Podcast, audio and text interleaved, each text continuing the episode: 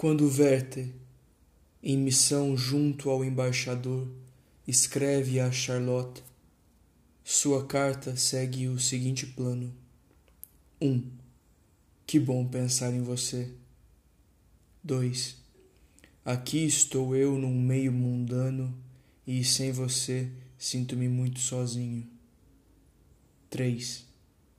Encontrei alguém, a senhorita de B, que se parece com você e com quem posso falar de você.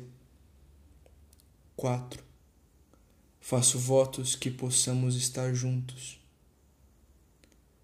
Variações de uma mesma informação, como um tema musical.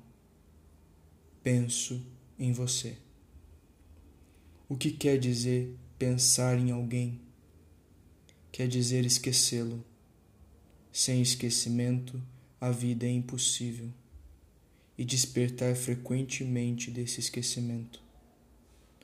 Por associação, muitas coisas trazem você para o meu discurso. Pensar em você não quer dizer nada mais que essa metonímia, porque em si esse pensamento é vazio. Não o penso, simplesmente faço-o retornar na mesma proporção que o esqueço. É essa forma, esse ritmo que chamo de pensamento.